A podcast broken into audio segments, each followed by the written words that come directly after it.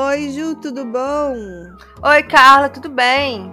Estamos aqui de volta num Drink com Crime, mais uma vez o nosso drinkzinho, para trazer mais histórias bem interessantes para a galera, né, Ju? Com certeza, nas melhores histórias, no melhor podcast de todos.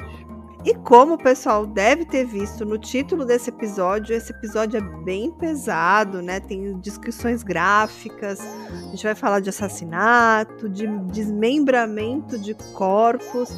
Então a gente vai deixar aqui um alerta já no comecinho, tá, Ju? Uhum. E esse caso você conhecia? Não, conheço não. Esse caso se passa em São Petersburgo, na Rússia, no ano de 2015. Ah, bem recente. E Ju, tudo começou com uma cortina azul sangrenta. Um rapaz chamado Alexandre Petrov estava acostumado ali caminhar por um lugar que ele sempre via ali pessoas descartando animais mortos, saco de lixo, um monte de coisa, né? Era uma área arborizada, é, não era uma trilha muito usual. Toda vez que ele andava lá, ele encontrava assim sacos de lixo com aquele cheiro terrível e característico de decomposição quase sempre eram animais de estimação, ou até mesmo animais atropelados que eram descartados ali, né? Mas naquele dia ele viu aquela cortina de chuveiro enrolada e tinha algo ali dentro que chamou a sua atenção. Ele viu ali aquele objeto misterioso que estava assim do lado de uma colina e aí ele falou: ah, vou dar uma olhada o que, que tem ali e começou a desenrolar ali barranco abaixo. Ele chutou com o pé e aquilo se abriu. E a cortina se desenrolou completamente e ele ficou horrorizado com o que ele viu ali dentro, Juliana. Você já deve imaginar o que ele deve ter encontrado, né? Ah, um corpo, provavelmente. Ou parte de um corpo, será? Pois é. O objeto dentro da cortina não era uma carcaça de animal como ele achou que seria. Ali tinha um pedaço de carne e um pedaço de osso humano. Na verdade, era um tronco, Juliana. Eita! E a polícia chegou rapidamente para processar aquela pilha sem cabeça. Mas para identificar aquele corpo, eles sabiam que eles precisariam encontrar o restante das peças, né? o restante dos corpos. E aqui eu peguei um trechinho de uma reportagem da Gazeta Russa. Você pode ler para gente, Ju? Uma parte de um corpo feminino sem cabeça estava enrolada em uma cortina de banheiro. Não muito longe do local da primeira descoberta, foi encontrado um saco plástico que continha parte da pelve e das coxas que se estendia até o joelho.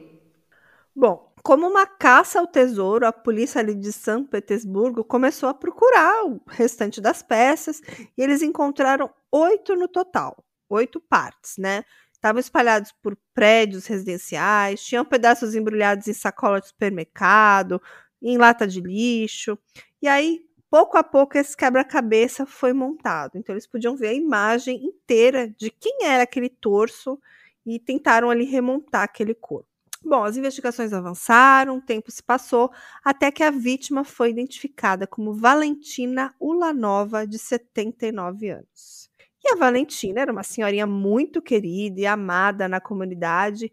Ninguém podia imaginar que ela ia acabar morta e desmembrada, né? E quem que faria isso com uma senhorinha tão doce quanto ela, né, Ju? Ah, com certeza. E, e na verdade, assim, a, a Valentina ela foi meio que traída, sabe, pela bondade, que ela era uma pessoa tão, tão boa, que ela deixou a Tamara Sansonova morar com ela. E a Tamara era uma outra idosa de 68 anos que todos diziam ser uma pessoa muito amarga, muito cruel. Ela morou um tempo nas ruas e ela foi despejada da sua última casa. E assim, todos na vizinhança meio que evitavam contato com ela. Era assim, aquela pessoa não muito querida, que ninguém queria por perto, sabe? Uhum. Mas elas tinham algum grau de amizade ou foi só por pena mesmo que ela tudo indica que foi por pena, sabe, Ju? Que, tipo, uhum. ela viu que ela estava numa situação complicada, ela assim, tinha sido despejada de casa, ela não tinha onde morar. E aí a Valentina foi lá e falou assim: Ah, Tamara, vem aí morar aqui comigo um tempo, tudo mais, né? Elas eram, assim, meio que colegas de quarto, sabe? Uhum. E a Tamara Sonsonova, a assassina, né, que a gente vai falar um pouco depois dela, ficou conhecida como Baba Yaga. Dá uma lida pra gente o que, que é Baba Yaga, Ju. No folclore eslavo e russo, Baba Yaga atrai vítimas para dentro de sua casa com seus traços de avó materna. Mas uma vez dentro, ela se transforma em uma bruxa malvada. Pois é, Ju. E aí as pessoas começaram a, a chamar a Tamara Sansonova de Baba Yaga. Então, sim, na época foi um boom, né? Saía em jornal, revista, uhum. televisão, todo mundo falava, encontramos a Baba Yaga ela é uma bruxa e tudo mais. É, e não é todo dia que a gente vê uma senhora de 68 anos cometendo um crime horrível, desmembrando o corpo, né? Isso realmente chama atenção. Pois é, Ju. E no começo, a vovó estripadora, ela negou aquele assassinato, mas depois a polícia confrontou ela com imagens do circuito de segurança. Tinha câmeras, tinha imagens, e, e era, era, possível ver que a Tamara fez várias viagens carregando o cadáver da Valentina saco por saco e depositou os pedaços em oito locais diferentes de São Petersburgo. Lembra até um caso brasileiro, né? Que eu aposto que você sabe qual é. Claro, da Elise Matsunaga. Sim. Do Kazuyoki. Pois é. E as câmeras pegaram a Sanso, Sansonova enquanto ela carregava ali essas partes desmembradas para fora do prédio. E quando a polícia perguntou para ela o motivo, e ela simplesmente respondeu: ah, eu gostei muito do apartamento dela, era realmente muito bom. Então, tipo assim, ela matou pra ficar com o apartamento dela, sabe? Olha que loucura. É, o estilo do Charles Starkweather, né? Que a gente fez caso. Preciso de uma né? casa, então vamos matar os moradores e ficar aqui na casa. Preciso de um carro, então vamos matar o dono do carro. Pois é, mas essa velhinha, a Tamara Sansonova, ela queria um lugar para morar, foi lá e matou a amiga que deu lugar para ela. Absurdo, né? É, absurdo e ingratidão total. E a Valentina Ulanova, a vítima, ela concordou em deixar a Tamara morar lá, porque, como eu falei, ela foi despejada do apartamento. E a polícia depois foi ver onde ela morava antes de morar com a Valentina. E era tipo, a polícia chamou de uma cripta entupida de lixo. Ela era tipo uma daquelas acumuladoras, sabe, Ju? Sei, nossa, isso é terrível, né? Inclusive, esse foi um dos motivos que ela foi, assim, despejada do apartamento onde ela morava é muito degradante, né? Esses acumuladores ficam numa situação assim muito degradante. Com certeza. Mas assim, eles tiveram acesso a esse apartamento que ela morou e lá eles descobriram algo extremamente perturbador. Era o diário da Tamara. Hum. E esse diário, a polícia chamou mais tarde de Diário da Morte. E datava de quase 20 anos atrás até o momento, até 2015. Ele foi escrito em várias línguas, em russo, inglês e alemão, e parecia até mesmo ter sido escrito por mais de uma pessoa, porque tinha vários estilos de escrita, de letras, mas depois a polícia acabou descobrindo que realmente quem escreveu tudo aquilo foi a própria Tamara Sansonova. Nossa, será que ela era uma daquelas pessoas que tem múltiplas, múltiplas personalidades e por isso ela fazia letras diferentes? Hum, interessante seu comentário, porque eu vou falar um pouco da saúde mental dela daqui a pouco, tá?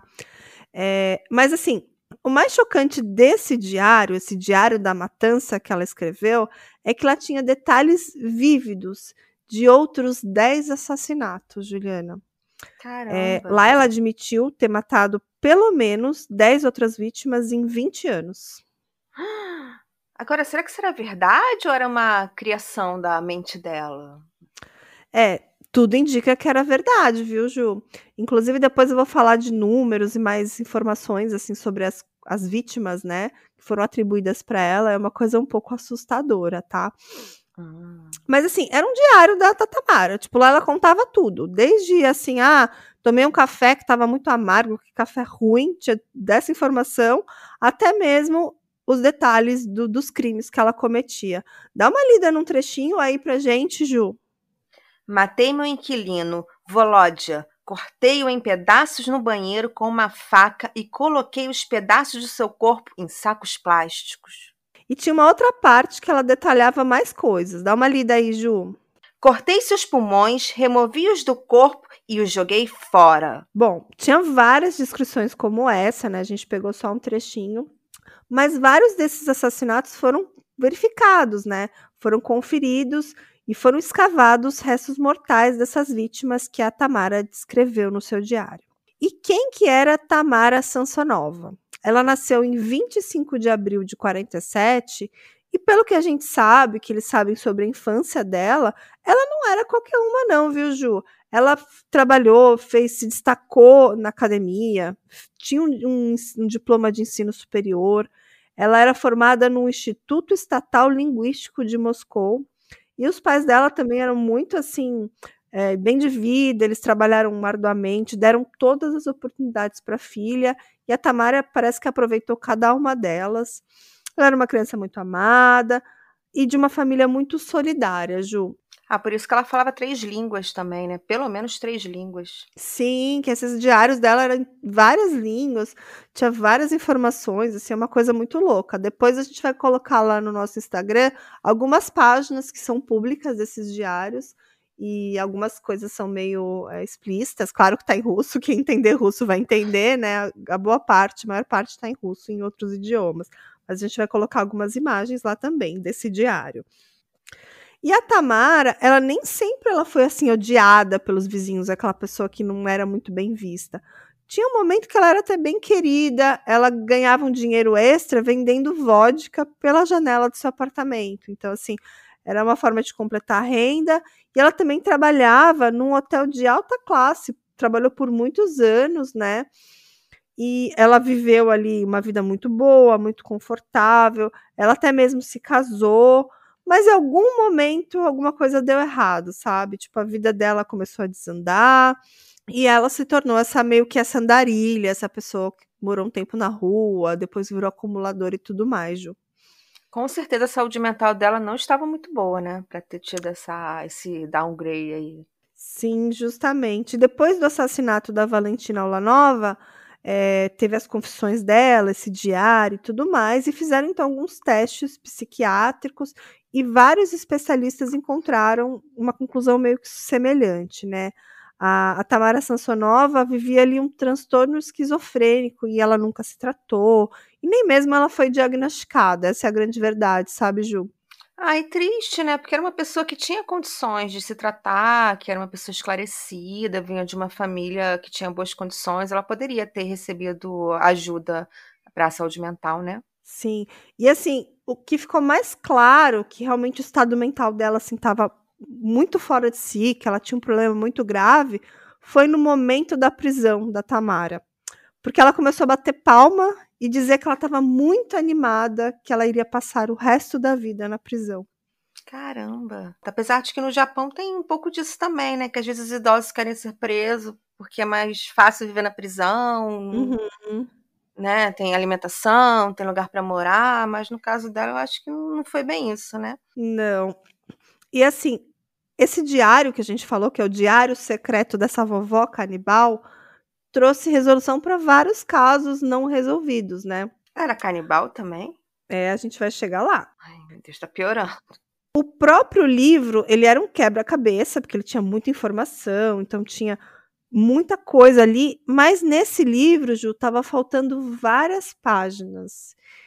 E mais tarde, eles entenderam por que estavam faltando páginas desse diário, e era uma razão muito sinistra. Qual? A polícia começou a relacionar os assassinatos não resolvidos a Tamara e o seu livro por meio de algumas semelhanças principais. Bom, primeiro que as, algumas vítimas que tinham, tinham casos não resolvidos, tinham várias vítimas que eram cortadas e elas eram cortadas sem precisão e o mais importante, os órgãos eram removidos. Então, assim, tinham vários casos não resolvidos com órgãos removidos. E aí associaram que, ah, será que foi a Tamara, né? Uhum. Mas o mais importante é que junto a esses corpos tinham papéis rasgados, ou perto do corpo, ou até mesmo dentro da cova, ou numa sacola plástica junto com o corpo. Os papéis do diário. Isso. E em todos esses casos, o papel encontrado parecia ter vindo de uma espécie de um livro de receitas. Mas assim, não era bem um livro de receitas, né? Eles perceberam que aquilo ali eram páginas do diário da Tamara, que era uma espécie de um livro de feitiços da Tamara. Esse era o nome que, assim, vamos ver, sensacionalizaram, né? Colocaram na mídia, livros de feitiços da Tamara, que chamavam ela de babaiá, chamavam ela de bruxa e tudo mais. E os papéis se alinhavam perfeitamente com as páginas que faltavam com, no, no livro dela, no diário dela. E esses papéis foram encontrados junto com os restos mortais dessas vítimas. Então, assim, estava meio claro que foi ela que cometeu aqueles, aqueles crimes, que eram pessoas esquartejadas, com órgãos removidos e tudo mais. É, foi o papel que, que denunciou, né? Que ligou também os casos a ela. Até porque tem como fazer exame de papel para saber se vem da mesma fonte. E tem como fazer perícia. Sim. E na verdade, quando eles falam de feitiços, né? Livros de feitiços, é porque realmente era. Tipo assim, a leitura que, que, que eu peguei algumas traduções era assim: receitas usando órgãos humanos como ingredientes. Nossa, caramba. Então eles concluíram que tanto a Valentina, a vítima dela, e outras vítimas estavam sem órgãos e que provavelmente eram aí essas receitas usando órgãos humanos. E inclusive, Juliana, aquelas imagens de câmera de segurança que eu falei, que tem ela saindo do apartamento, tal, tem um momento assim que é bem assustador, que a gente vê ela descendo as escadas com uma panela bem grande. E adivinha o que, que tinha dentro dessa panela, Ju? Uma cabeça? Exatamente. Era a cabeça da colega de quarto dela, da Valentina. Caramba. E o pior, depois quando eles entraram no apartamento, aquela panela estava sobre o fogão da casa. Ela estava fazendo um ensopado. Ai, meu Deus. É a avó do Jeffrey Dahmer. Deve ser vó. E foi justamente por isso que eu quis trazer esse caso hoje, Ju, porque tá, meu, eu tô completamente viciada na série Dahmer. Ah, são as duas. Eu, eu assisti tudo e eu quero assistir de novo, porque eu achei, assim, muito boa. Sim, eu também, também amei. É difícil de digerir, mas é, assim, incrível. Bom, ela tá presa ainda, ela, aparentemente ela tá viva, né? Não é um caso tão antigo, é um caso recente, ela tinha 68 anos. E ela está presa por acusação de matar 11 pessoas e também suspeita de cometer atos de canibalismo, como eu falei, tinha isso escrito nos diários dela. Ela estava fazendo ensopado com, com a cabeça da mulher e tudo mais, né? Mas assim, eu vi umas outras matérias, é que tem muita coisa em russo traduzido, mas tem lugares que falam que são 14 vítimas que são atribuídas a ela, tem lugares que falam que são 11, tem lugares que são 10, mas assim, são números bem significativos, né, Ju? Talvez eles não saibam ao certo, né? Se estima-se que pode ser mais, talvez. Sim, com certeza. Bom, ela ficou conhecida na imprensa russa como a vovó estripadora. Nossa. E quando ela foi presa, ela sorriu simpaticamente para os fotógrafos, mandou beijinho para os repórteres. E como ela falou, ela dizia que ela estava muito feliz por ela finalmente estar sob custódia do Estado, que ela esperava morrer no presídio. Mas, no entanto, até hoje ela só confessou apenas dois homicídios. Então, eles falam de 10, 11, 14, mas ela confessou dois. Será que ela ficou feliz por, tar, por estar presa? Porque assim, de alguma forma ela não mataria mais? Será que era de alguma uhum. forma irresistível para ela?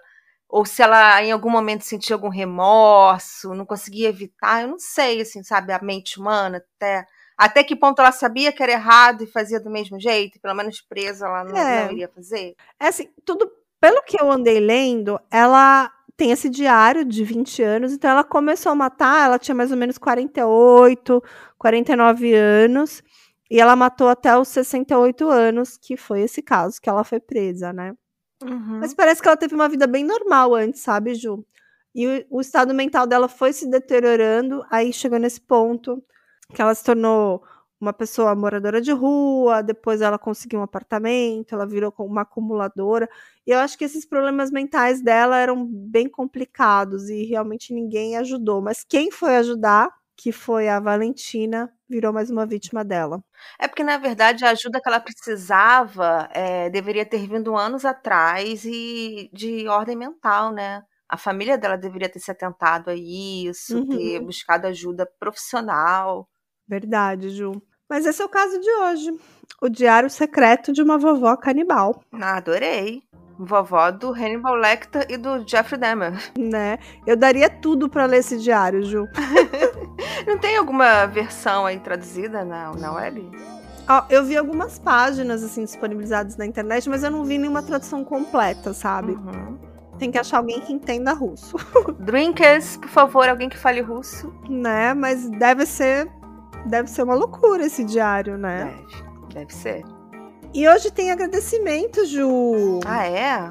Eu queria agradecer uma ouvinte nossa, que também é nossa apoiadora lá na Aurelo, que é a Niedia Raison Lazarim. Eu não sei se eu falei o nome certo dela, espero que sim. E ela é nossa seguidora, ela mora na Nova Zelândia, Ju. Olha que legal, né? Ai, que chique, lá tão Uhum, lindo. Queria também estar lá nesse momento, vendo a paisagem e tudo mais. Tem, gente, tem canguru na Nova Zelândia? Não sei. Eu acredito que sim, porque pertence à Oceania, mas pode ser que não tenha. Nédia, responde Não pra sei, gente aí nos comentários se tem canguru na Nova Per- Zelândia. Vou perguntar, nunca fui pra lá. Aliás, é o único continente que eu nunca pisei ainda. Então, assim, se algum seguidor quiser mandar passagem pra gente, pra mim, pra Ju, acho que a gente vai, né, Ju? Vamos tomar um drink, uns drinks lá com eles. Né? Será que tem algum drink legal neozelandês? Vamos Ah, pesquisar? com certeza deve ter. Então tá.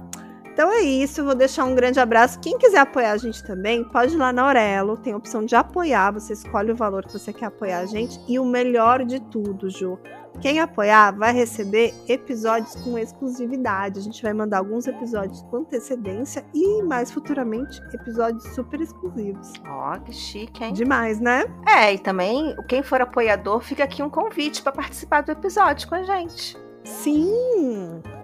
E você pode apoiar não só contribuindo financeiramente, mas também ouvindo a gente pela Aurelo, porque a gente recebe umas moedinhas por lá. Então, quem estiver ouvindo a gente por lá, já deixa o meu abraço carinhoso, meu beijo, porque você representa e você ajuda a gente, né? Uhum. Fala um pouco aí, Ju. É, Dá spoiler dos próximos casos pra gente. Ai, gente, olha, o próximo caso que eu tô escrevendo, vocês vão ficar revoltados. Muito revoltados, porque mostra uma incompetência da, da polícia, da investigação. Então se preparem. Eita. Então, vamos ficando por aqui nessa noite. Ju, muito obrigada. Ai, obrigada a você. Eu sempre amo gravar com você. Adoro.